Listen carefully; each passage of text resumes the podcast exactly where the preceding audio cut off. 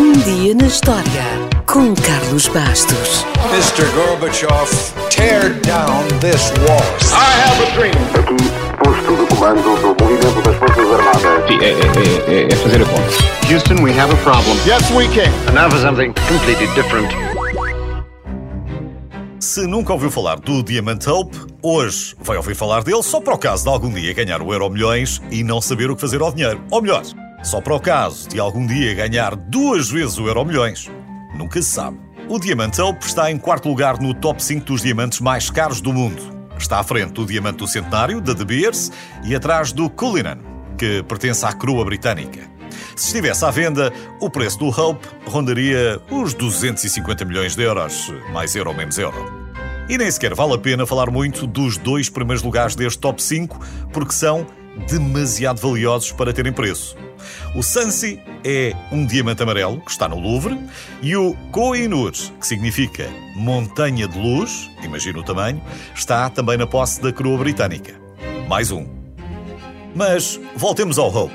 Se estamos a falar dele, é porque foi por estes dias que o Diamante Hope foi roubado, juntamente com outras joias da coroa francesa, em 1792, no meio de toda a confusão da Revolução Francesa.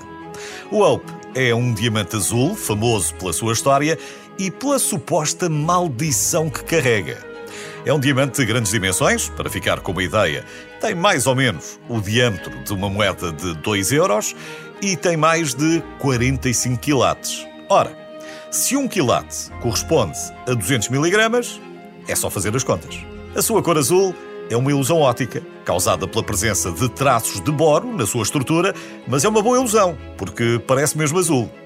A primeira vez que ouvimos falar dele foi por volta de 1660, quando um mercador francês o trouxe da Índia.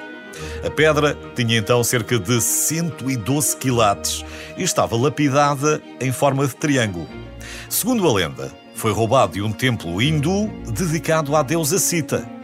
Diz que o diamante era um dos olhos da estátua.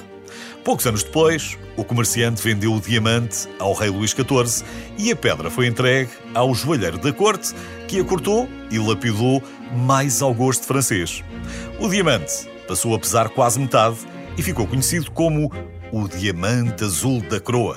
Luís XIV, o Rei Sol, costumava usá-lo ao pescoço em ocasiões solenes. E mais tarde, outro Luís, Luís XVI, ofereceu o diamante a Maria Antonieta por ocasião do seu casamento.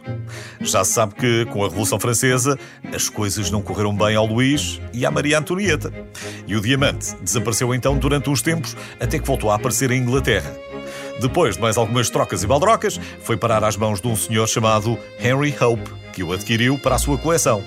A partir daí, a pedra passou a ser conhecida como o Diamante Hope. Lá está. O diamante permaneceu na família Hope até 1901, quando foi vendido para pagar dívidas. Depois de mais uns cortes e de várias mudanças de dono, que incluíram Pierre Cartier e a socialite Evelyn McLean, que por vezes o pregava à coleira dos seus cães, o Diamante Hope foi adquirido por um famoso joalheiro americano. Anos mais tarde, o joalheiro doou ao Instituto Smithsonian, onde ainda está hoje. E agora está a perguntar: então e a tal história da maldição do diamante?